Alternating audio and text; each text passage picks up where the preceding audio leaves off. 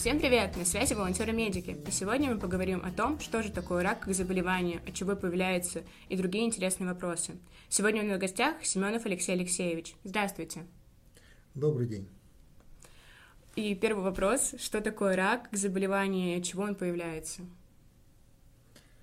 Ну, давайте я для начала представлюсь, чтобы у наших слушателей э, ну, было понимание, кто я, да, и насколько я могу быть экспертом в этом вопросе. А, я заведующий отделением профилактики и выездной работы Красноярского краевого клинического онкологического диспансера имени Альберта Ивановича Крыжановского. Ну и отвечая на ваш первый вопрос, значит, э, по сути рак – это перерождение, это мутации собственных клеток э, человеческого организма, э, который происходит в процессе их деления под воздействием неблагоприятных условий. Это может быть вот неблагоприятные условия могут быть как канцерогенные факторы, ну, например, э, облучение, инсоляция солнечная.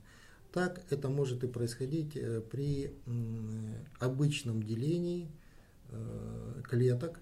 Вот в таких случаях клетка делится, но в процессе деления этой клетки происходит ошибка. То есть деление получается этой клетки неудачное. При этом вот э, эта клеточка, которая неудачно поделилась, она должна суметь выжить. Она должна быть э, очень сильно похожа на нормальные клетки. Но вот тот дефект, который у нее есть, значит, э, иммунная система не должна эту клетку уничтожить. Потому что в норме все дефектные клетки иммунная система уничтожает. И вот в том случае, если эта клетка выжила, в в процессе своей жизни она делится еще несколько раз, и, например, там ее пра-пра-пра-пра-правнуки могут поделиться еще раз неудачно. И вот несколько таких неудачных делений, мы сейчас не говорим о причинах этих неудач, а, они могут привести а, к тому, что клетка начинает а, получать канцерогенный потенциал. Особенно это касается в тех случаях, когда клетка делится в тех, э, ошибки накапливаются в тех участках ДНК, которые имеют э, регуляторную функцию. Поскольку это все связано с количеством делений, то э, риску более подвержены ткани, которые контактируют с окружающей средой. Это в первую очередь кожа, слизистые железы. В качестве примера, содержимое в просвете желудочно-кишечного тракта по отношению к человеческому организму является агрессивней внешней чужеродной средой, несмотря на то, что это находится внутри живота. Поэтому клетки слизистой и полости рта, и пищевода, и желудка, и тонкого, и толстого кишечника, а, так же как клетки кожи и легочной ткани, находятся в не очень благоприятных э, условиях, потому что они контактируют с агрессивной окружающей средой. И у них э, гораздо хуже условия жизни, чем, например, у кардиомиоцита или у э, миоцита в, в мышце в обычной, потому что они находятся внутри организма, э, и внешние факторы до них гораздо меньше могут достучаться, дойти. Вот. И в соответствии с тем, что вот эти вот покровные клетки постоянно находятся в неблагоприятных условиях, то они гораздо чаще делятся. Соответственно, раз они чаще делятся, то Э, какая-то часть делений может быть неудачная. Например, вот э, слизистая кишечника обновляется в среднем за 2-3 недели. Значит, э, отдельные участки там до недели.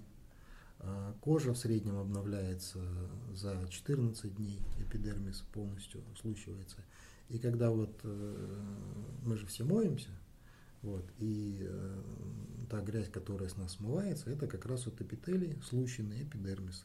Это те чешуйки, которые уже свою отжили, свою функцию выполнили. А с нижних слоев э, вызревают и нарастают новые клеточки, которые будут продолжать э, защищать нас от агрессивной внешней окружающей среды. Тогда из первого вопроса следует второй. Можно ли как-то в целом предотвратить рак? А, да, можно, а, но а, нельзя сказать, что мы можем полностью предотвратить рак, и никто не даст стопроцентных гарантий, что вот если я буду делать что-то вот, то у меня сто процентов рака не будет. Почему? Потому что рак может повлиять как неудачное деление клеток, да, так и э, то, что человек может э, в этом плане натворить сам. То есть э, тот образ жизни, который он ведет. Поэтому, э, если мы будем говорить, э, как можно предотвратить рак, то первое – это необходимо корректировать неблагоприятные факторы образа жизни. Какие, например? Мы об этом поговорим более подробно чуть попозже. Второе. Значит, рак никогда не возникает в здоровом органе. Для того, чтобы образовались раковые клетки, в органе должны быть тоже неблагоприятные условия. И многие хронические заболевания как раз и способствуют созданию условий для возникновения рака. Поэтому если мы будем лечить хронические заболевания, которые у нас есть, то это является, кроме лечением самого заболевания, еще и профилактикой рака. Ну и третий момент. Э, все наши действия могут быть э, не очень эффективны, поскольку от случайностей мы не застрахованы. Э, в этом случае для того, чтобы не то чтобы предотвратить рак, а выявить его на ранней стадии, чтобы была возможность его вылечить, и человек дальше жил долго и счастливо. Для этого нужно регулярно проходить профилактические осмотры и диспансеризацию – Значит, э, к сожалению, эти методы, они не предотвращают рак, но они позволяют выявить его на ранних стадиях, когда лечение наиболее эффективно. Ну и основываясь на первых двух вопросах, я спрошу про то, можно ли выделить какую-то основную группу риска по развитию онкологических заболеваний.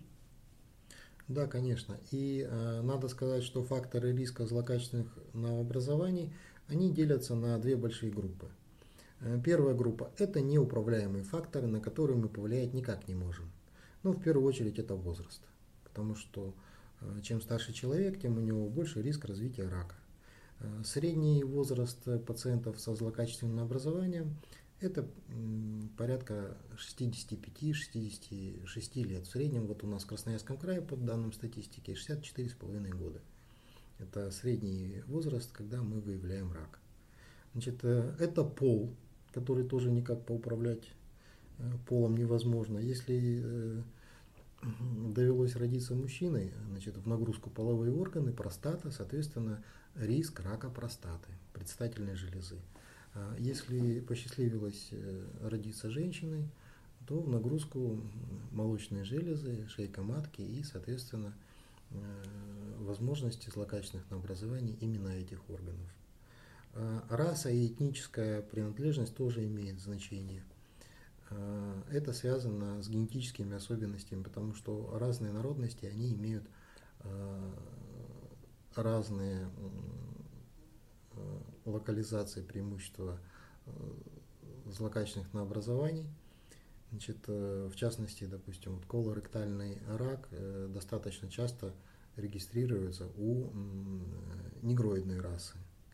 Значит, э, у евреев Акшенази, выходцев из э, Восточной Европы, э, тоже ряд злокачественных наобразований передается по наследству, и, например, по раку простаты у них заболеваемость, ну, риск развития рака, он кратно больше, чем у обычного населения. По некоторым данным, там до 600 раз. Почему такие условия сформировались? Потому что они жили в гетто, близкородственные браки, это достаточно замкнутая этническая группа, и вот они как-то сами-сами по себе, и вот э, это все привело к тому, что у них заболеваемость выше. Значит, э, генетическая предрасположенность тоже имеет э, под собой значит, основания. Если, особенно это, если это касается наличие злокачественных новообразований у кровных родственников. Братья, сестры, отец, мать, бабушка, дедушка, то есть те люди, которые со своей генетикой могли передать дефектные гены, которые закрепились в процессе их жизни. Вот, э, экологическая, эпидемиологическая обстановка, ну, как бы она такая вот условно неуправляемая. Э, потому что ну, не хочешь жить в экологически неблагоприятном условии, переезжай в другое место, да? Но опять же, насколько это возможно? Вот. И э, очень большая группа факторов – это те факторы риска, на которые мы можем в процессе своей жизни оказать влияние. Значит, э, к таким факторам относятся в первую очередь это э, низкая физическая активность и нерациональное питание. Это факторы образа жизни, и э, как исход вот этих вот двух факторов – это избыточный вес и ожирение, особенно абдоминальное ожирение неблагоприятно. А можно для слушателей объяснить, что такое абдоминальное ожирение? А, абдоминальное ожирение – это когда жир откладывается на передней поверхности брюшной стенки, на животе. Вот. Но кроме того, что он а, откладывается на, снаружи, да, под кожей, он откладывается еще и в большом сальнике. Это большое образование, которое защищает органы брюшной полости от того, чтобы они не повредились. И вот, э, соответственно, в животе места не так много, и когда эм, большой сальник разрастается, он сдавливает внутренние органы, и им становится выполнять свою функцию несколько труднее. Подытожу, что управляемые факторы риска – это низкая физическая активность, это нерациональное питание, это избыточный вес и ожирение, э, это э, навыки соблюдения правил личной гигиены, которые тоже оказывают влияние – это наличие хронических воспалительных заболеваний, которые тоже как фактор образа жизни. Э, это вредные привычки, курение и э, употребление алкоголя. Значит, э, это наличие заболеваний, которые в процессе жизни, ну, например, диабет – это заболевание, которое имеет высокий риск к тому, чтобы на фоне диабета развилось злокачественное образование. Но диабет, он э, не сам по себе развивается, это следствие неправильного образа жизни, связанное с неправильным питанием, употреблением больших количеств свободных сахаров, э, перенапряжение поджелудочной железы, значит, э, инсулиновая недостаточность, это диабет первого типа, либо, что чаще бывает, диабет второго типа, когда инсулин крови есть, а клетки э, не могут э, выполнять свою функцию, потому что они становятся нечувствительны к инсулину. Значит, э, кроме того, вирусные инфекции являются фактором риска. Соответственно, заболевания, передаваемые половым путем, тоже вносят свою лепту. Хронический стресс является иммуносупрессивным состоянием, это уже доказано. Да, соответственно, люди со стрессом, у них иммунная система работает менее эффективно, поэтому некоторые клетки, э, которые иммунная система в норме должна убить, она не справляется, и вот э, появляется дополнительный шанс у раковых клеток выжить. Э, это нарушение режима труда и отдыха, значит, это чрезмерное пребывание на солнце, Значит, и, конечно, это профессиональные риски, потому что э, работа, например, горнодобывающая, там, деревообрабатывающая промышленность, химическая промышленность, там в процессе производства э, те вещества, с которыми человек контактирует, они являются канцерогенными. У человека, который с этими э, факторами сталкивается, у него есть риски, его нужно э, каким-то образом ограничивать от воздействия этих рисков. Но этим занимается медицина, э, которая относится к профессиональной патологии. Значит, э, люди, которые работают на вредных производствах, они по соответствующим приказам должны обязательно проходить ежегодные профилактические осмотры, не такие, как вот при диспансеризации, а у них там специальные, и перечень обследований как раз зависит от того, с какими вредными факторами в процессе своей трудовой деятельности они сталкиваются. И, собственно говоря, э, высокий уровень заработной платы э, в горнодобывающей, в нефтегазовой промышленности, э, он как раз связан с тем, что таким образом частично компенсируется вред, который наносится здоровью, чтобы у человека была возможность в отпуске съездить на курорт, свое здоровье поправить. Чтобы это все предотвратить, какие обследования необходимо проходить каждому человеку и как часто, насколько эти обследования доступны всему населению и где можно пройти их в рамках ОМС? В Российской Федерации предусмотрена программа государственных гарантий, э, которая гарантирует бесплатное оказание гражданам медицинской помощи. И вот в рамках этой программы реализована система профилактических осмотров, диспансеризации и диспансерного наблюдения взрослого населения. Вот все это вместе – это э, научно обоснованная система популяционных скринингов. Э, что это такое? Это достаточно несложные виды обследования, которые проводятся массово э, здоровому населению, ну, тому населению, которое считает себя здоровым, Э, с целью выявления признаков заболеваний и факторов риска, факторов образа жизни, э, которые могут повлиять на ускоренное развитие этих заболеваний. Э, эти обследования направлены в первую очередь на выявление сердечно-сосудистых заболеваний, диабета, хронических болезней легких и злокачественных наобразований. Вот для злокачественных наобразований выделено прямо отдельное направление онкологический скрининг. Э, все эти обследования э, абсолютно доступны для населения. Это можно сделать в поликлинике по месту жительства при прохождении диспансеризации. Э, для каждого возраста перечень обследования разный. И чем старше человек, тем больше исследований должен проходить. Это обследование, диспансеризация, проводится в два этапа. Вот на первом этапе диспансеризации у нас есть 7 направлений онкоскрининга – Значит, пять основных и два дополнительных. Первое – это э, скрининг на выявление злокачественных образований шейки матки. То есть ежегодно э, женщину, начиная с 18-летнего возраста, должен смотреть фельдшер или акушер-гинеколог хотя бы один раз в год. Э, и раз в три года у этой женщины должно проводиться цитологическое исследование мазка из шейки матки. Значит, на выявление рака молочных желез скрининг выглядит в виде проведения маммографии. То есть это рентгенологическое исследование молочных желез, которое проводится в двух проекциях. Обе молочные железы обследуются, то есть получается 4 снимка. И вот раз в два года, начиная с 40 лет до достижения 75-летнего возраста, э, женщина должна проходить маммографию. Это можно сделать в любой поликлинике по месту жительства, там, где она живет, в том городе или районе. Ну, это же касается всех остальных э, мероприятий.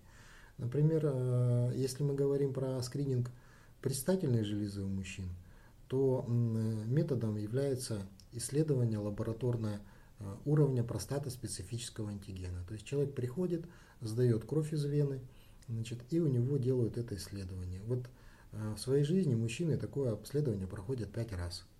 Раз в пять лет, начиная с 45-летнего возраста. То есть 45, 50, 55, 60, и вот в 64 года все это заканчивается. А, у нас есть скрининг на выявление а, рака толстого кишечника и прямой кишки. Это исследование кала на скрытую кровь. Методика выглядит следующим образом. Человек э, идет в туалет, э, потом собирает свои фекалии в баночку и приносит это в лабораторию, в поликлинику.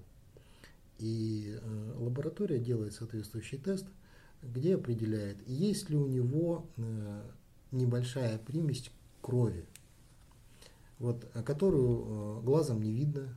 Это можно увидеть только с помощью лабораторных методов. И как такового кровотечения у человека нет. Да, то есть он не обращает на это внимания. Но небольшие количества скрыто потери крови могут возникать. И надо сказать, что при колоректальном раке Э, часто бывает, что именно анемия является первым симптомом, когда мы можем заподозрить, что у человека есть рак. Потому что у него идет скрытая кровопотеря, она э, на начальных этапах никак не обнаруживается, вот, но э, анемия приводит к малым симптомам слабость, млявость и усталость, снижение гемоглобина не очень такое, то есть оно может быть и в пределах Э, нормальных значений, но для этого человека этот уровень гемоглобина уже маленький. Да? И вот э, это все постепенно накапливается, потом разворачивается клиника.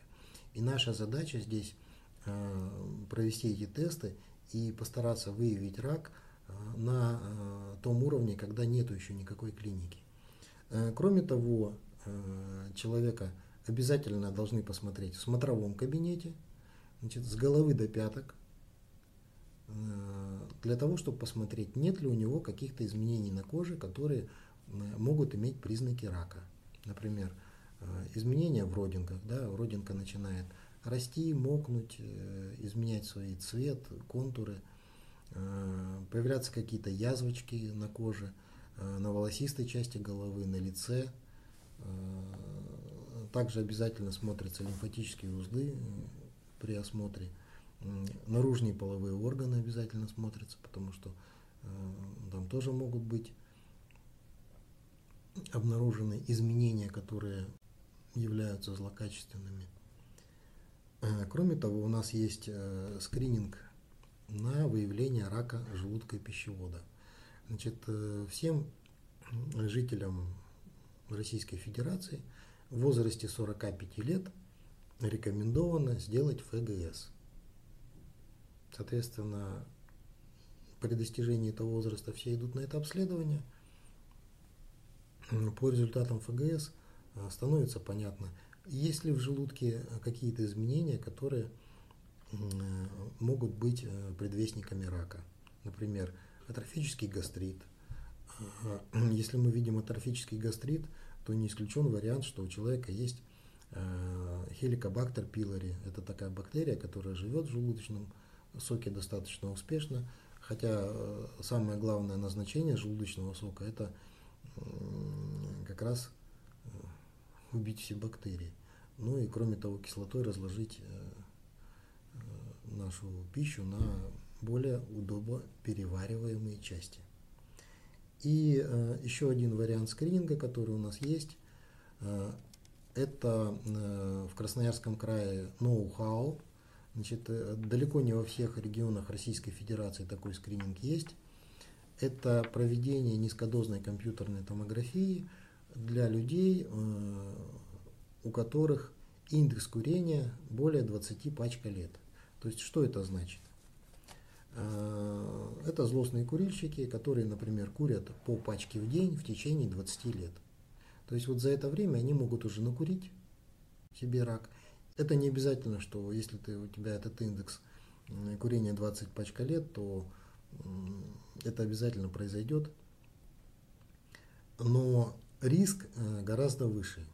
И вот в возрасте 40-65 э, лет для мужчин и женщин – с индексом курения 20 пачка лет как раз предусмотрен этот тест. Это рентгенологическое исследование, а, оно гораздо более точное, чем э, обычная рентгенография легких. Она позволяет увидеть мелкие очаги, изменения у легких, которые могут быть подозрительны на рак. К большому э, сожалению, рентгенография э, видит очаги более крупные, вот. А самые крупные очаги видит флюорография. Поэтому э, тот миф, э, который бытует э, у населения, что они прошли флюорографию и таким образом провели скрининг рака легких, э, это не так. Э, потому что флюорография, она направлена в первую очередь на выявление туберкулеза, который является социально значимым заболеванием в Российской Федерации. Вот а, если а, при скрининге на первом этапе диспансеризации вот хоть в одном из направлений скрининга были получены патологические результаты, то человека нельзя отпускать, и его переводят, направляют на второй этап диспансеризации для дообследования. А там его смотрит э, хирург, акушер-гинеколог, дерматолог, колопроктолог, уролог – и проводятся дополнительные исследования.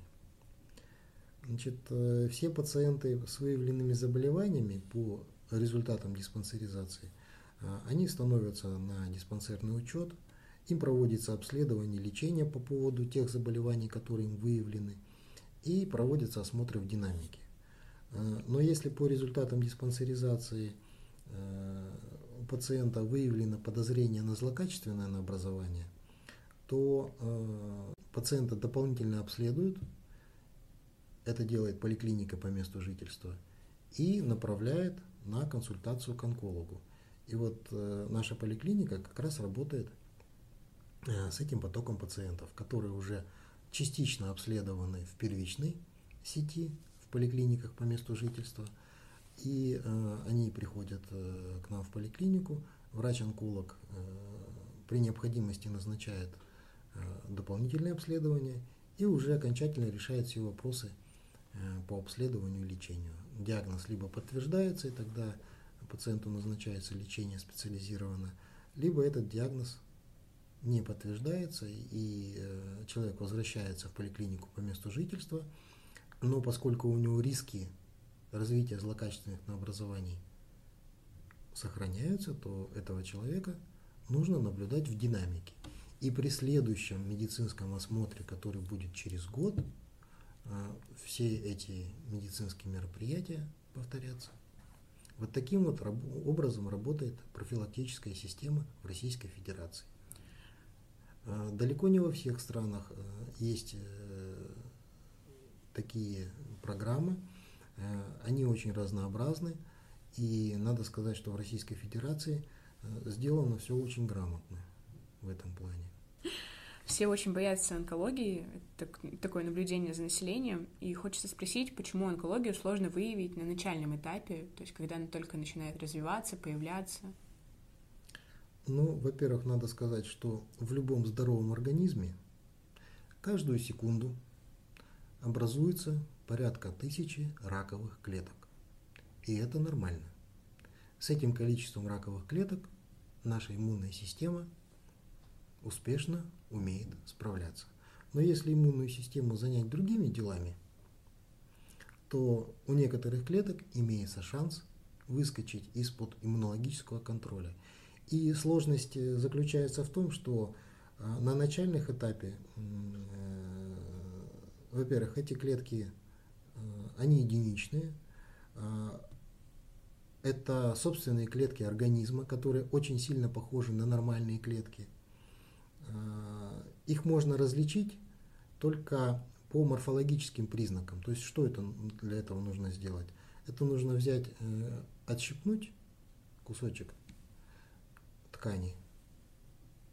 Или, например, там, ну, как мазок из шейки матки, да, там, ёршиком э, поковырялись на стекло, нанесли, и потом микроскоп смотрит. Э, вот где будем брать биопсию? Во всем организме? Да, конечно же, нет. Поэтому вот на начальных этапах, когда опухоль э, небольшая, ее не видно ни на каких исследованиях, ни на УЗИ, ни на рентгене. А она не доставляет никаких беспокойств человеку. То есть она симптоматически никак не проявляется. И э, человек себя чувствует хорошо, он вообще считает себя здоровым. Э, но в ряде случаев опухоль микроскопическая в организме уже есть. И она будет постепенно расти медленно. И э, мероприятия онкоскрининга как раз и направлены на то, чтобы найти признаки опухоли у здоровых людей. Вот, э, например, при маммографии, да, при скрининговом исследовании. Вот э, делается маммография, при выявлении подозри, э, подозрительных очагов Э, решается вопрос, что с этой женщиной делать. Значит, э, как ее дальше обследовать, как ее вести. Мы будем ее наблюдать или мы ее направляем к онкологу. А онколог уже э, решает вопрос о биопсии. То есть специальной иглой толстой под обезболиванием, под контролем УЗИ обнаруживают вот этот вот очаг и э, под контролем УЗИ прицельно эту иголочку вводят и э, набирают некое количество ткани, которое считается подозрительным на злокачественное образование. И в том случае, если потом э, в этом материале обнаруживаются раковые клетки, то рак подтверждается. Это вот такая особенность диагностики злокачественных новообразований. А можно ли у самого себя самостоятельно заподозрить рак? Можно, но с некоторыми оговорками. А, с одной стороны, э, никто вас не знает лучше, чем вы сами. С другой стороны, для самодиагностики э, нужны некоторые навыки и знания. И вот э, если у вас ничего не беспокоит и нет вообще никаких клинических проявлений, то самодиагностика может не сработать. Вот, конечно, если человек у себя на коже нашел что-то новое, чего раньше не было, ну, например, какое-то уплотнение или изменение цвета родинки, то самое правильное решение это будет показаться участковому терапевту, который при необходимости сориентирует в дальнейшем обследовании и направит на консультацию к онкологу, если это необходимо. Э, то же самое касается самообследования молочных желез, э, которые рекомендуется проводить женщинам ежемесячно э, на второй-третий день после окончания месячных выделений. Здесь важна регулярность.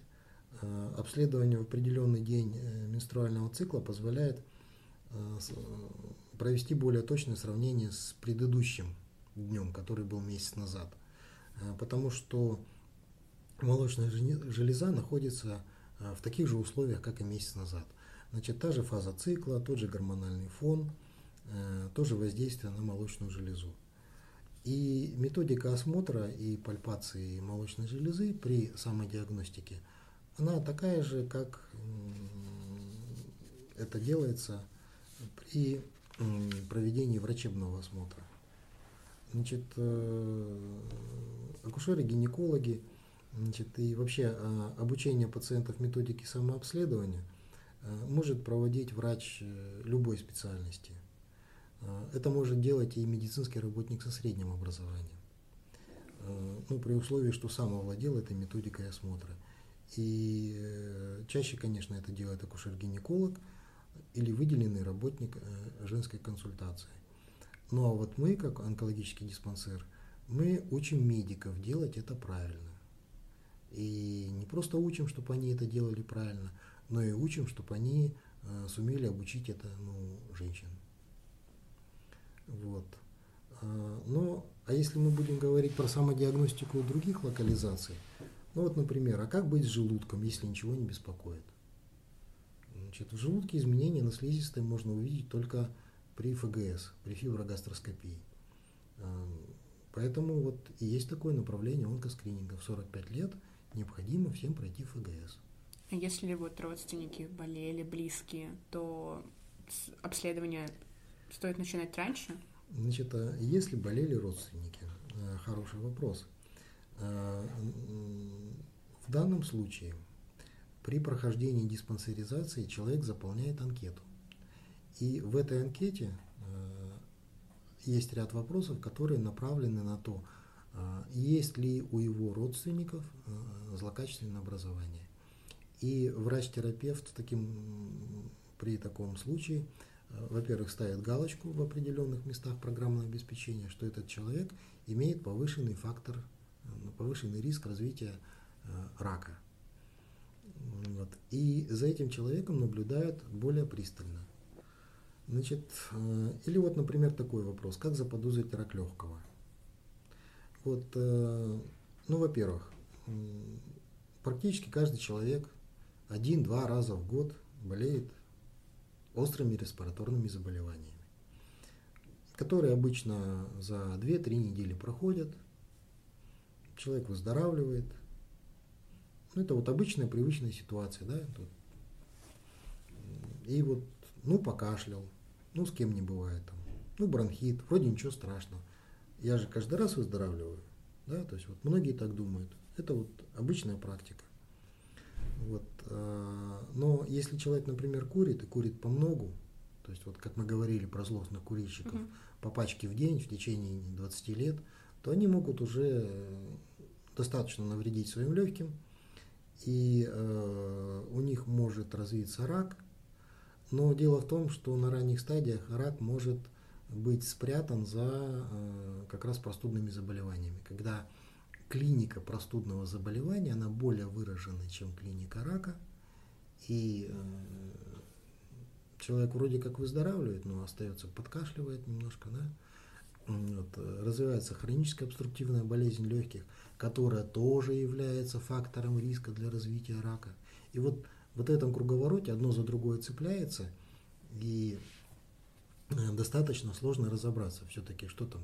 Это осложнение ОРЗ бронхит, это хроническая обструктивная болезнь легких, или это уже начальные э, проявления рака легких. Поэтому вот то скрининговое исследование, низкодозная компьютерная томография э, легких у курильщиков, она как раз направлена на то, чтобы если человек самодиагностику не проводит, это сложно, вот, то мы это делаем с помощью скринингового исследования. А можно ли люди, наше население очень любят искать свой диагноз в интернете, что часто приводит к каким-то грустным последствиям для них? Можно ли поставить самостоятельно диагноз по интернету касательно рака? Это невозможно. А, иначе это бы уже давно использовалось в здравоохранении. Конечно, есть э, опросники, но я обращаю ваше внимание, что диагноз ставится врачом на основании результатов биопсии. То есть это кусочек ткани, который отщипнули, и в этом кусочке ткани нашли раковые клетки. Другого способа подтвердить рак нету. Поэтому любая анкета-опросник, она ни в коем случае не заменяет полноценное обследование. А, но а, такие анкеты-опросники есть, и э, у нас в онкодиспансере тоже есть анкета-опросник, который мы используем уже в течение нескольких лет. И я могу рассказать, как это сделано у нас. Вот э, у нас есть специально созданная анкета, которая расположена на сайте онкодиспансера.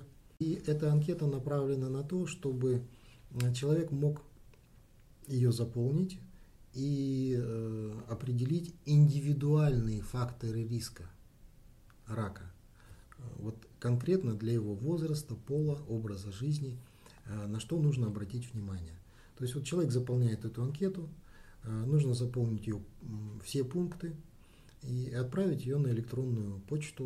В частности, это все попадает ко мне. Значит, я потом распределяю это по своим сотрудникам. Вот, а часть вопросов э, направлена на э, выявление факторов риска рака, а часть вопросов направлены на э, клинические симптомы рака, э, которые у человека есть, но на которые человек не обращает внимания, он не считает их важными, а мы считаем. И вот в дальнейшем при выгрузке результатов эти данные оцениваются – и наши специалисты э, дают индивидуальные рекомендации, на что нужно обратить внимание, э, как поменять свой образ жизни для того, чтобы снизить э, свои собственные риски. Иногда нам нужно, требуется связаться с респондентом, чтобы получить дополнительную информацию, потому что стандартная анкета не всегда дает полноценную картину. Ну и, собственно говоря, Э, сам факт заполнения анкеты э, как раз говорит о том, что у человека, который ее заполнил, э, не все в порядке и есть определенные опасения за здоровье. Да? То есть это нужно зайти на сайт онкодиспансера, найти эту анкету, заполнить ее. Да? То есть вот, ну, согласитесь, что молодой здоровый человек его точно это не интересует. Ну, если только тот, кто очень вот. заботится о здоровье или у него есть родственники, болеющие раком. Да, это все выявляется. Так вот, э, наша анкета и наши рекомендации, они как раз направлены на то, чтобы дать человеку там первый толчок, э, обратить внимание на свое здоровье, пересмотреть свои привычки, э, которые достоверно увеличивают риск развития его собственного рака. Вот э, мы выдаем эти рекомендации по электронной почте, э, в электронном письме, и наши рекомендации, они направлены именно на это. Сейчас задам, наверное, такой немного наивный или обывательский вопрос, но можно ли заразиться раком? Ну вот что касается заразности рака, нет, это миф. Но я хочу сказать, что есть несколько биологических агентов, биологических канцерогенов, которые могут привести к раку. Например, человек может заразиться аписторхами. Это паразиты, которые живут в рыбе, вот, э, они поселяются в печени и могут привести к раку печени. А, можно заболеть вирусным гепатитом, который является фактором риска развития рака. А, или, например, заразиться вирусом папилломы человека при половом контакте, который достоверно приводит к раку шейки матки. Вот э, все э, вот эти вот канцерогены биологические, которые я перечислил сейчас, они являются канцерогенами первого класса. То есть это э, связь с раком э, у этих канцерогенов доказана точно.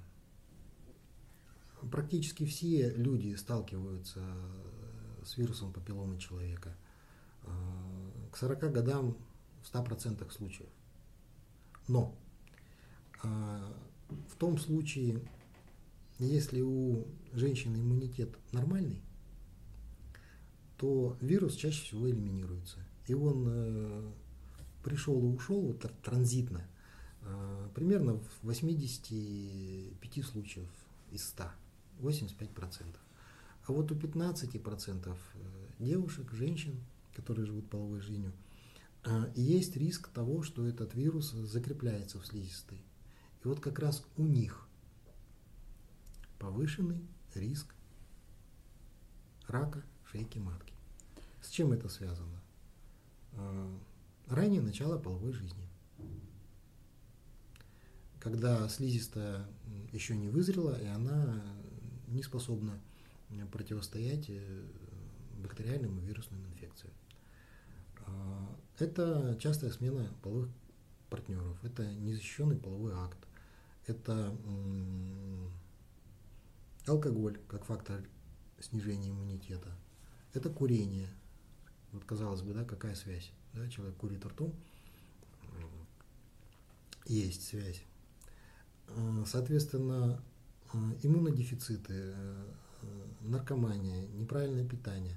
То есть вот это вот все вместе, вот по чуть-чуть как вот кирпичики, да, каждый вот фактор риска добавляет э, свою маленькую долю, и в целом это все может привести э, к раку шейки матки.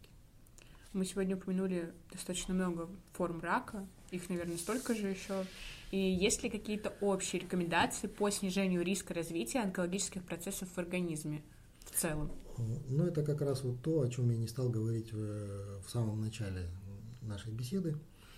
Вот, э, повторяю, что полностью исключить э, риск возникновения рака нельзя, стопроцентной гарантии никто не даст. Но вот существенно снизить риски можно за счет э, ответственного отношения к своему здоровью. Ну, иными словами, ведение здорового образа жизни. Как раз поуправлять управляемыми факторами риска развития злокачественных новообразований. Что это значит? Но это значит держать массу тела в нормальном диапазоне. Индекс массы тела 18,5 до там, 25. Ну, стоит сказать, что индекс массы тела мы можем в свободном доступе посчитать в интернете. Конечно, да. То есть нужно измерить свой рост, измерить свой вес, по специальной формуле это все посчитать, это все доступно. А, опять же, а, определение индекса массы тела является обязательным, когда человек пришел на диспансеризацию. Ему там это сделают, в кабинете медицинской профилактики. Значит, э, человек должен нормально питаться. Что это значит? Это есть достаточное количество овощей и фруктов. Ежедневно не менее 400 грамм. Почему? Потому что кишечнику нужна клетчатка. Значит, э, в среднем э, в овощах и фруктах клетчатки находится порядка 5% от общей массы. И, соответственно, чтобы 20-30 грамм набрать, которая нам нужна, ну, то есть ну, нужно съесть 400-500 грамм овощей и фруктов. Причем картошка не входит, бананы не входят, потому что картошка и бананы – это углеводы. Значит, э, обязательно нужно пить чистую воду. И вот э, очень часто люди, когда хотят есть, э, ну, думают, что хотят есть, на самом деле они хотят пить. Поэтому можно выпить полстакана, стакан воды свежей, чистой, и таким образом и утолить голод, и уменьшить калорийность своего рациона. А поменьше есть продуктов, которые содержат быстрые углеводы и свободный сахар. А, потому что а, большое количество таких веществ, оно а, вызывает повышение инсулина, соответственно, поджелудочная железа достаточно тяжело на это реагирует. И вот э, здесь как раз можно привести такой интересный пример, как вот соки фреши, да. Вот э, лично я ну, не рекомендую употреблять такие вещи. Если вы хотите апельсин, съешьте вы апельсин. Если хотите яблоко, съешьте яблоко. Почему? Потому что э, когда это все э, в виде сока, то это гораздо быстрее попадает в организм, и э, уровень сахара очень быстро в крови нарастает. И вот у арабских шейхов есть случаи заболевания диабетом, как раз потому, что они имеют возможность в неограниченных количествах пить фреш апельсиновый.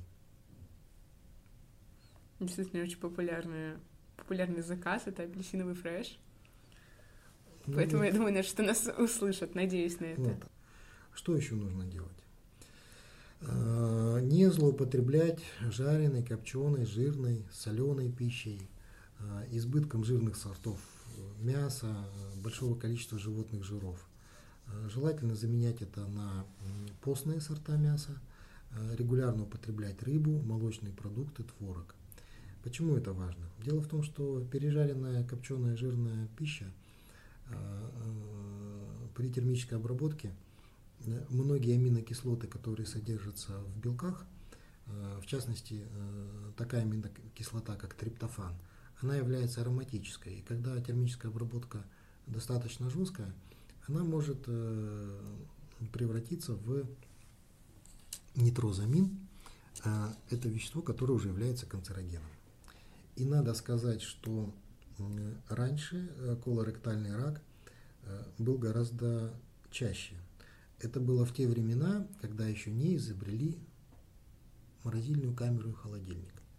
Потому что Мясо хотелось всем, а хранить его возможности не было.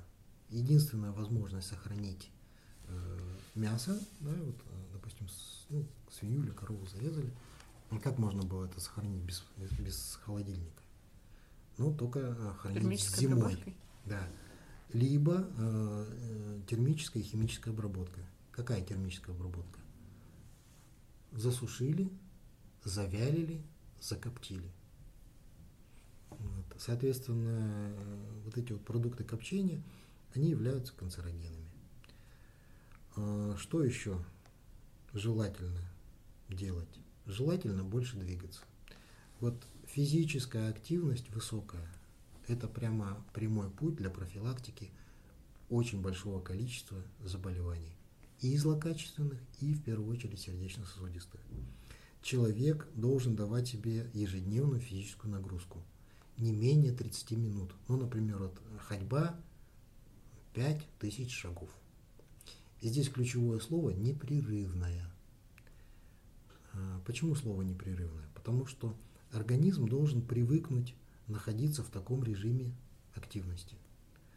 И в этом случае э, тренируется сердечно-сосудистая система, э, тренируются легкие – увеличивается количество кислорода, который доставляется до тканей.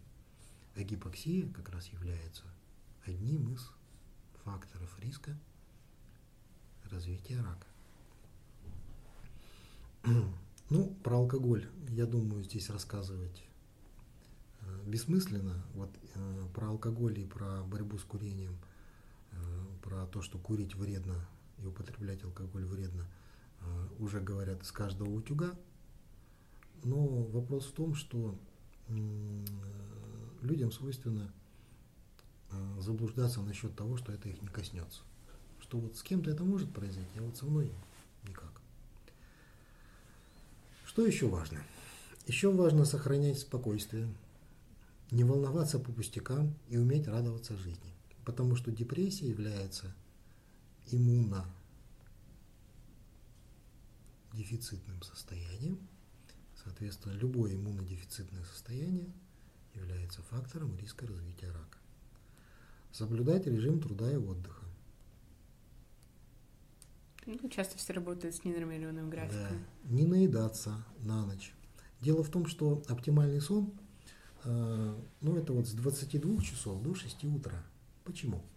Потому что именно в это время вырабатывается гормон мелатонин, э, который как раз вот в противофазе с кортизолом э, регулирует режим сна и бодрствования.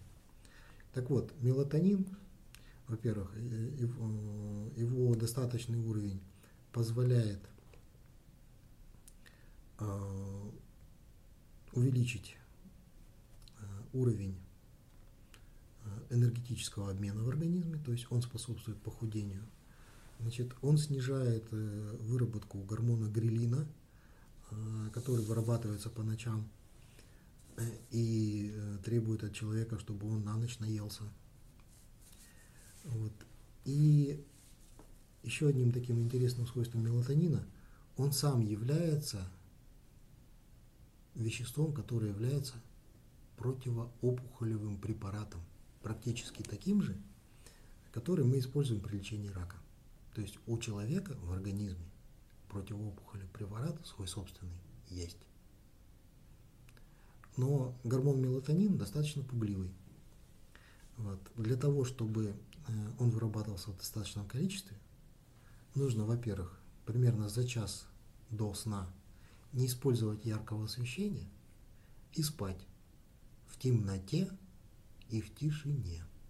Еще один важный момент – это аккуратно относиться к пребыванию на солнце.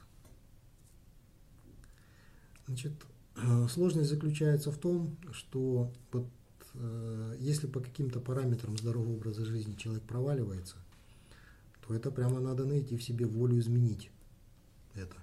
Это собрать волю в кулак и скорректировать управляемые факторы риска. Ну и кроме ведения здорового образа жизни, скрининговое обследование и прохождение профилактических осмотров и диспансеризации, ну это еще дополнительный бонус, который предоставляет наше государство.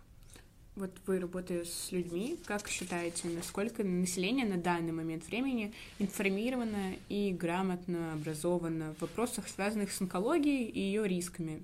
Как, по вашему мнению, какие мероприятия необходимы при работе с людьми касаемо профилактики онкологических заболеваний?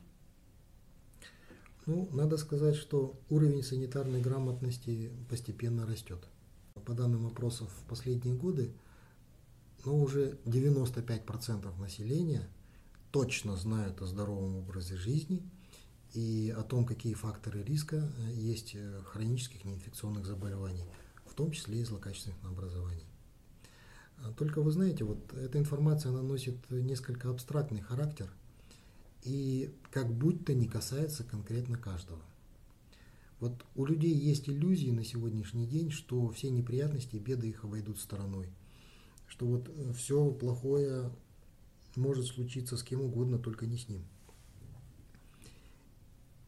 И поэтому вопрос здесь немножко в другом. Что конкретно каждый человек делает для себя любимого для сохранения своего собственного здоровья. Ну, сохранение здоровья – это вообще тяжелый труд, ежедневный, где нужно регулярно себя заставлять до тех пор, пока это не войдет в привычку и не станет, э, ну, собственно, частью самого человека, частью образа жизни. Вот э, можно знать о вреде курения и продолжать курить. Э, и надо сказать, что табачная алкогольная зависимость – это очень сильная зависимость, и справиться самому непросто. Э, есть э, медицинская помощь в отказе от курения, поликлиниках города Красноярска, ну и во многих э, учреждениях Красноярского края такая помощь оказывается.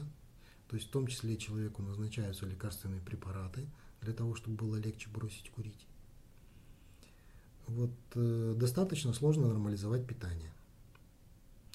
Вот, э, изменить свои пищевые привычки, вот, э, даже если ты начал это делать, удержаться от срывов и соблазнов достаточно сложно.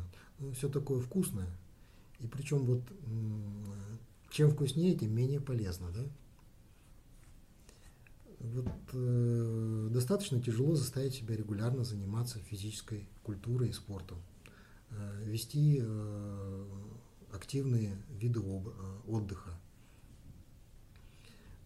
Поэтому вот на мой взгляд э, современный этап профилактических мер – это э, система мотивации людей уже на конкретные действия. И поддержка этих людей э, в их борьбе с собственной ленью и бесконечными отговорками.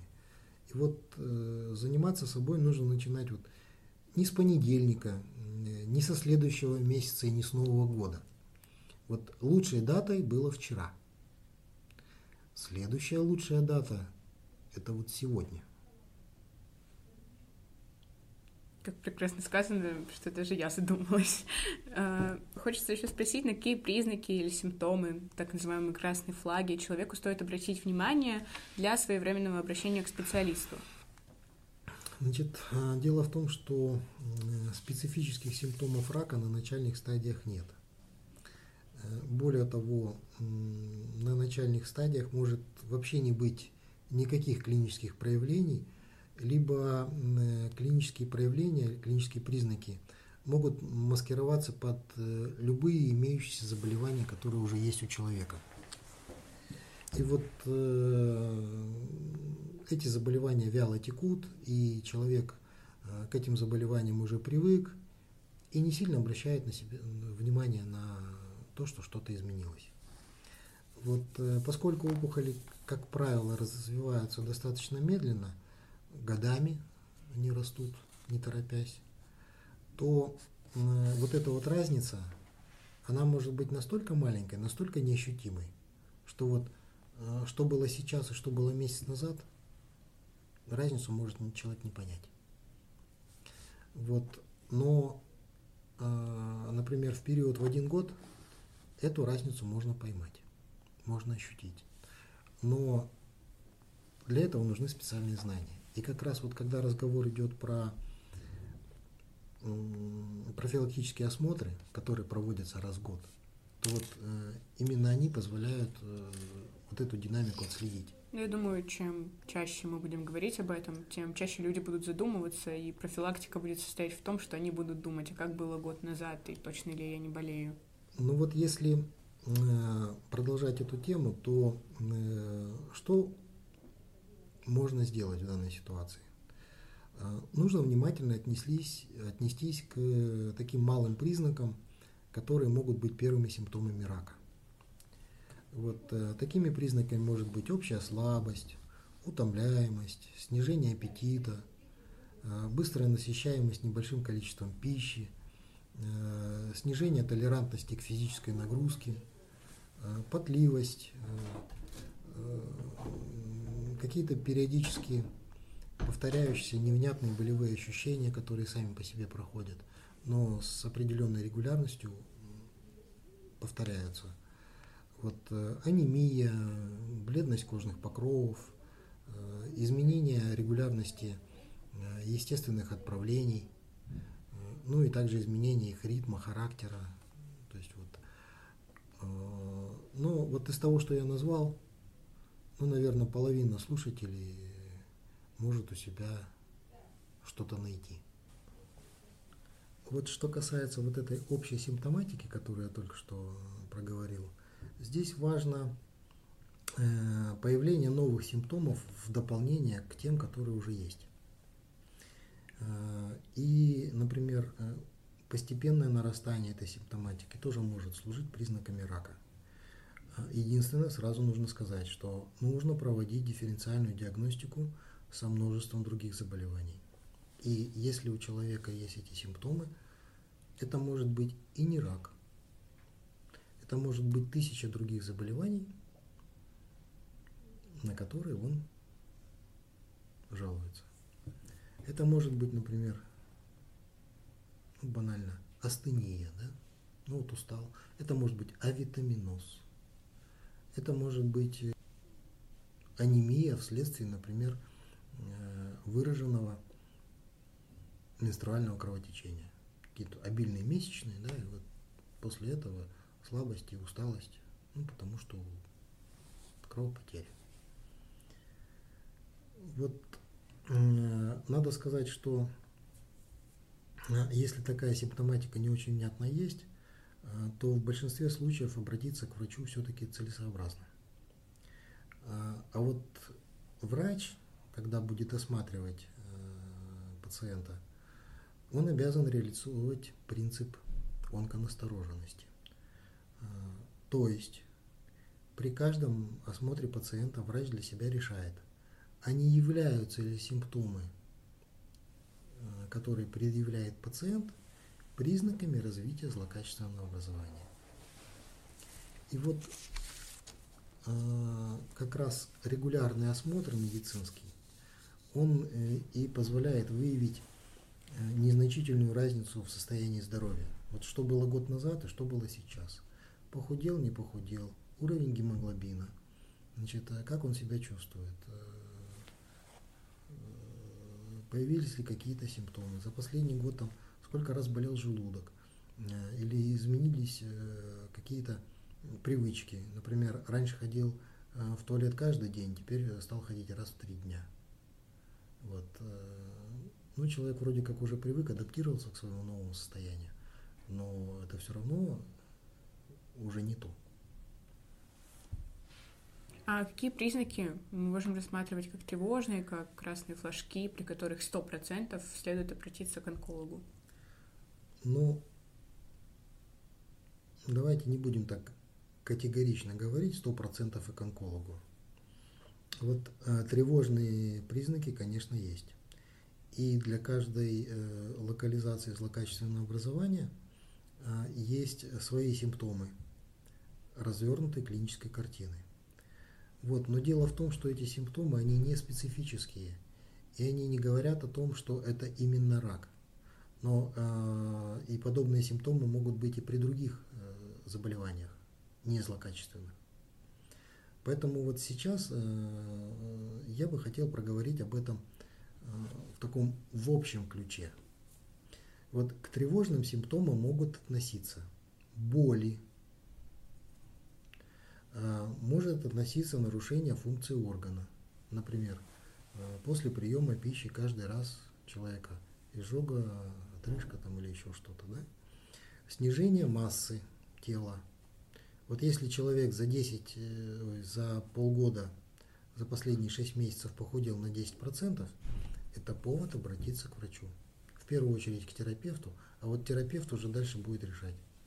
Нужно дальше как бы обследовать пациента и направлять к онкологу. Это уже как бы медицинская э, зона ответственности. Вот. Если, например, снижается аппетит, э, если появляются какие-то уплотнения на коже, какие-то там лимфатические узлы появляются, просто какие-то непонятные шишки – там, а если появляются какие-то язвочки на коже или на слизистой, особенно которые длительно не заживают, то есть вот а, поцарапался, да, значит, и вот она уже месяц не заживает. Любая рана, она должна зажить за 7-10 дней, тире 10 дней. Но если она уже киснет, ну, грубо сейчас говорю, а, прошу меня простить за эти слова, но уже месяц и больше, да, то надо показать. Это какая-то вот не очень простая рана. И, например, любое изменение родинок. А, кровоточивость, э, если родинка растет, если она вдруг была плоская, стала приподниматься над поверхностью кожи, если цвет поменялся, если консистенция была, например, мягкая, стала более твердая, или наоборот, если она вдруг э, зачесалась, зазудилась. Это вот э, ну, примеры того, что может быть. Если, например, у человека появилась примесь крови в кале, то есть мы говорим сейчас не о скрытую кровь, да, которую не видно, а прямо сходил в туалет, а там фекалии прямо черные-черные, вот, и есть подозрение, что или там прожилки крови какие-то есть, то это может быть э, как раз признаками того, что э, рак не исключен. Я здесь опять же говорю, то есть не 100% рак, а рак не исключен. А вот какая доля вероятности этого рака, это э, по результатам уже обследования комплексного. Угу. А есть такой миф, точнее, я не знаю, миф ли это, я хотела уточнить у вас, длительное нахождение на солнце и посещение соляриев повышает вероятность рака кожи, или это все же миф? Нет, это не миф. Рак кожи э, занимает устойчивое, ну там, когда второе, когда третье место в структуре онкологической заболеваемости. А, это касается и Российской Федерации, и Красноярского края. А, единственное, что в мире э, базалиома, такой вид рака, э, он не учитывается как злокачественное образование, поэтому мировая статистика, она немножко отличается.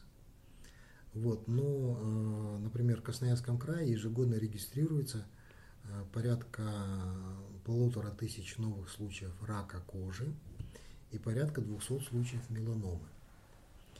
И заболеваемость раком кожи растет э, практически за последние 15 лет она выросла вдвое. И вот э, удваивание за каждые 15 лет мы эту картину наблюдаем ну, вот уже с середины прошлого века с 50-х годов. Значит, с чем это связано? Это в первую очередь связано с э, инсоляцией. Именно с туризмом людей, э, как бледнолицых, бледнокожих, в регионы с высоким уровнем инсоляции. Э, наибольшая вероятность возникновения рака кожи, она у детей. Но опять же, как бы вот у детей если они часто подвергаются солнечным ожогам. А у людей со светлыми волосами, со светлой кожей, рыжие, значит, э, серые, зеленые глаза, голубые глаза. Это вот э, генотипы по Фицпатрику первый и второй тип, которые являются э, рисковыми по раку кожи и меланоме. Э, это люди, которые Э, медленно загорают, но зато легко получают солнечные ожоги. И вот когда мы говорили про детей, э, значит, дело в том, что ребенок, например, там, до 14 лет, он может каждый год сгорать на солнце, но рака кожи у него не будет. Этот рак кожи у него может проявиться лет в 70. А задатки, то есть все закладки по предрасположенности к раку кожи, они были заложены именно в детстве. Большому сожалению, это так.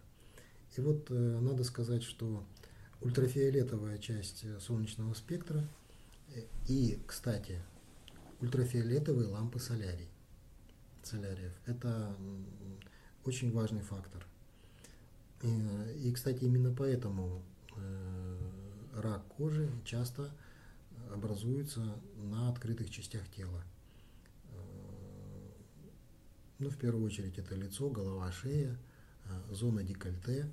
Э, у женщин это коленки, голени. Ну, то есть те э, части тела, которые открыты солнышку. А, кстати, эти же зоны, особенно для женщин это важно, они более подвержены преждевременному фотостарению. Потому что под действием ультрафиолета кожа стареет быстрее. Вот э, риски рака кожи увеличиваются с возрастом. Э, средний возраст э, женщин, ну, жителей, пациентов с раком кожи, это составляет порядка там, 69-70 лет. Но надо сказать, что молодым людям тоже есть над чем задуматься. Вот э, есть данные, что э, рак, не рак кожи, меланома в возрасте до 30 лет, вот с 18 до 29 лет, а, в 70, по-моему, там 6% случаев а, связано с использованием солярия. И вот э, один сеанс в солярии увеличивает риск развития меланомы на 20%. Это германские данные. Вот. И каждый дополнительный сеанс солярия в течение одного года увеличивает этот э, риск еще там на 2, там, по-моему, 3%, я сейчас э, точнее не скажу. Опять же, те люди, которые используют солярий в возрасте до 35 лет, у них риск развития меланомы увеличивается на 75%. То есть это данные достаточно такие важные. То касается инсоляты, фотостарения кожи э, и особенно в области декольте изменений кожи, то э, эти вещи, они еще быстрее наступают в сочетании с курением. Вот э, курящую женщину ее прямо видно, то есть у нее кожа бледненькая, вот, э, такая с морщинками, она вроде как еще выглядит молодо, но вот уже первые признаки старения у нее наступают гораздо быстрее. А, почему? Потому что никотин это в первую очередь сосудосуживающий препарат. И действие его длительное, порядка полутора часов. И вот капиллярная сеть находится в спазме, кожа кровоснабжается плохо, поэтому если человек там, с интервалом в полтора часа курит, то фактически течение всего дня у него кожа испытывает кислородное голодание. Ну а профилактика рака кожи заключается в э, грамотном подходе к защите от солнца. Вот, в пятерку ведущих локализаций по заболеваемости являются это вот а, рак легких. Вообще надо сказать, давайте по-другому начнем. Значит, э, ежегодно регистрируется во всем мире порядка 18 миллионов случаев новых рака. Вот из них два с лишним, ну, два с хвостиком, с небольшим миллиона – это рак легкого. Рак молочной железы тоже примерно 2 миллиона. Вот они составляют э, примерно по 11-12% от общего количества рака. Вот эти две локализации. Потом дальше идет колоректальный рак, который вот чуть-чуть не дотянул до 2 миллионов. Э, рак предстательной железы порядка миллион двести и рак желудка около миллиона. То есть вот пять локализаций, они дают практически половину всей заболеваемости раком. Поэтому рак легких скрининг, рак молочной железы скрининг, колоректальный рак скрининг, рак предстательной железы – скрининг, рак желудка – скрининг. И надо сказать, что вот э, каждый год э, порядка 9,5 миллионов человек в мире от рака умирает. И э, статистика смертности от рака, она э, отличается от той статистики по заболеваемости, потому что ну, например, э, рак молочной железы э, научились выявлять э, на ранних стадиях и успешно лечить, поэтому смертность от рака молочной железы она не находится на первом месте. Да? А вот рак желудка находится там, в первых позициях. Но и лидером по вот заболеваемости и по смертности во всем мире является рак легких. Это самая главная проблема. На следующем месте это колоректальный рак, потому что высокая заболеваемость и высокая смертность. Потом идет рак желудка, потом идет рак печени, порядка 800 э, тысяч случаев смерти ежегодно. И замыкает пятерку рак молочной железы. Да? То есть вот если по заболеваемости смотреть, что рак молочной железы на втором месте, а по смертности на пятом. Ну вот это вот как раз успехи лечения. А какие вообще мифы о раке чаще всего встречаются? Или, может быть, мы все-таки сможем успокоить некоторых людей? Давайте, наверное, сначала поговорим о том, что такое вообще миф? Миф – это элемент такого околомедицинского устного творчества пациентов. Значит, э, он сильно похож на суеверие. А, э, он связан с предубеждениями человека, значит, э, с его личной уверенности том, что вот это его такое понимание ситуации. Но, к большому сожалению, это понимание ситуации, оно не подкреплено ни достоверным знанием, ни какими-то аргументированными доказательствами. Вот. Для мифов э, характерны высказывания типа «вот ученые нашли, все об этом знают, ученые от нас скрывают». Мы должны исходить из принципа критического мышления. Мы должны докапываться до того, э, что же все-таки вот спрятано за фасадом этого мифа, который там на 10 раз э, один недопонял, другой переврал, третий еще придумал. Например, если я слышу или вижу в интернете фразу, что есть супер лекарства, которые ученые от нас долго скрывали. Ну, я вот уже сразу понимаю, что мне хотят э, продать что-то ненужное, и вот единственная цель этого сообщения – это нажива, основанная чаще всего на мошенничестве. Но вот если мы будем говорить про примеры мифа, то вот один миф мы с вами уже проговаривали, да, что вот э, раком можно заразиться. Нет, это утверждение, оно вот в корне неверно. Рак, в том числе и рак крови, вот лейкозы, да, э, он не передается ни через кровь, ни половым путем, ни контактно. Но можно заразиться инфекциями, которые являются доказанными канцерогенами. Вот про гепатит Б и С мы уже э, говорили, да, вот, а вот наличие гепатита Б, оно уже может привести к раку печени. Значит, еще один такой миф есть, что маммография – это облучение, и оно может привести к раку молочной железы. Ну, надо сказать, что вероятность развития рака молочной железы вот у любой здоровой женщины, вот любую из населения взять, она составляет порядка 10-12%. Значит, э, ну это примерно каждая восьмая женщина имеет такой риск. И если своевременно не выявлять с помощью скрининговых программ рак молочной железы, то Э, это приведет к преждевременной смерти, э, смерти от рака молочной железы. А вот как раз проведение маммографии позволяет э, выявить рак на ранней стадии, и в этом случае лечение будет более эффективно, и оно снижает риск смерти примерно на 20%. Вот, собственно, именно поэтому маммография она проводится как скрининговое исследование.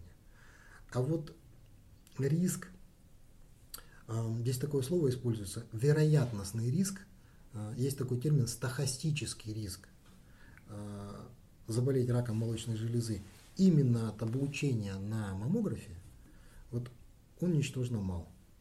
Это вот не 10-12%, про которые мы говорили, а миллионные доли процента. Вот. Есть еще один миф, такой достаточно интересный. Вот э, а рак на, желудка на сегодняшний э, день связывают с э, наличием хеликобактерной инфекции. А хеликобактерная инфекция убивается алкоголем. Соответственно, это миф такой, да? Если дезинфицировать желудок алкоголем, то не будет рака. Вот здесь как раз все наоборот. Алкоголь, особенно крепких сортов, он вызывает химический ожог – слизистой пищевода и желудка и как раз повышает риск развития рака и является вторым дополнительным фактором э, к хеликобактерной инфекции. А вот удаление хеликобактера из желудка, э, термин такой эрадикация, оно действительно является методом профилактики. Но это делается не алкоголем. Это делается комплексной, длительной антибактериальной терапией по достаточно сложной схеме, которая требует от пациента дисциплины и терпения. Если человек узнал, что заболел, как не поддаться панике, как успокоиться или успокоить? Ну, э, сообщение о том, что у вас есть рак, ну, прямо скажем, очень неприятное. И э, у любого человека эта неприятная информация, она вызывает э, цепь последовательных реакций, э, которые надо суметь прожить. Вот. Сначала мы не верим, потом мы начинаем торговаться, как бы, что, а может быть, это все-таки не так. А потом все-таки э, приходит осознание о том, что это действительно а, рак, и свою жизнь надо менять, и надо образ жизни свой, э, пищевые привычки, ну вообще все-все-все, что происходит в жизни, э, выстраивать под наилучший способ, как себе помочь эту болезнь преодолеть.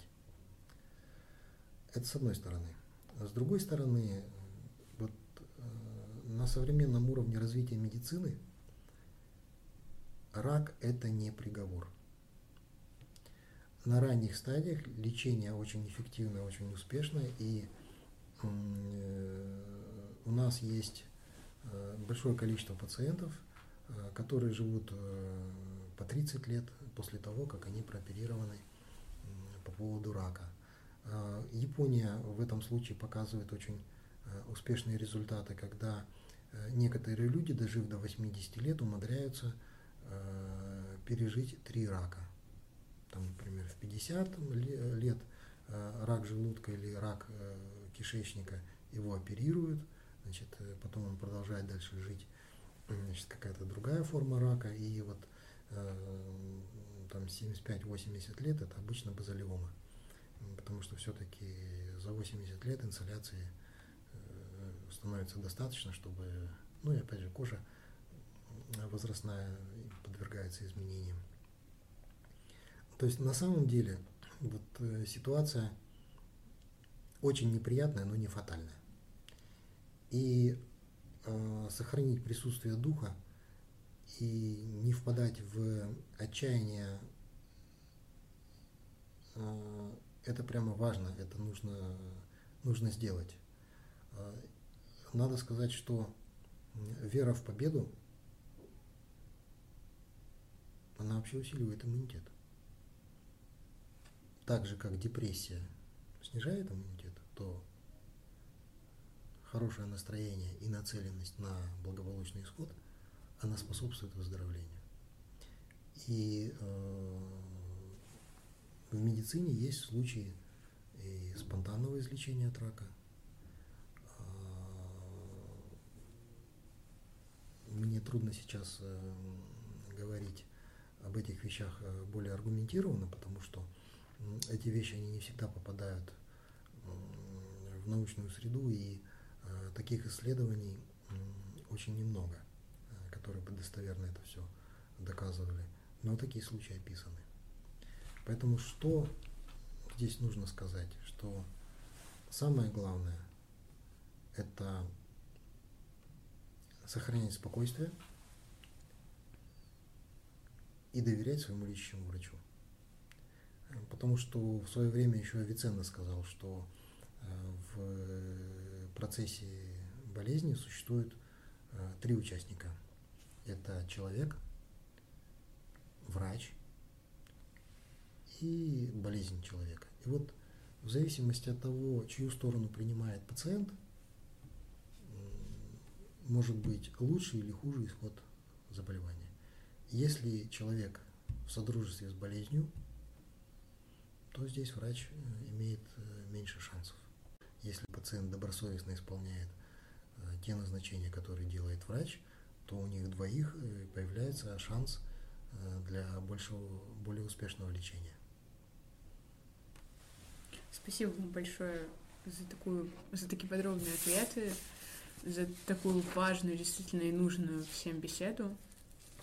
Хочется просто пожелать, чтобы все услышали нас, прислушались к нашим советам, конкретно к вашим, чтобы все верили, что не заболеют или выздоровеют. Я, во-первых, хотел бы вас поблагодарить за то, что вы меня пригласили потому что те вопросы, которые мы сегодня обсуждали, они очень важные, они э, практически касаются каждого. И, конечно, на эти темы надо говорить. Другое дело, что эти темы нельзя забалтывать. То есть за нашими разговорами э, должны быть действия. В первую очередь это действия пациентов по э, повышению доверия к медицине. Со стороны здоровых людей это внимательное отношение э, к собственному здоровью, это конкретные действия на сохранение того уровня здоровья, который у человека есть, и позитивный взгляд на жизнь.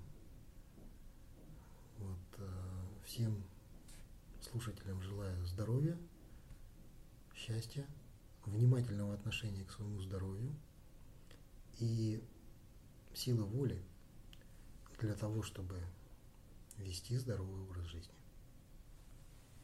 Еще раз спасибо вам большое, что согласились принять участие и откликнулись. А я со всеми прощаюсь и присоединяюсь к пожеланиям. thank you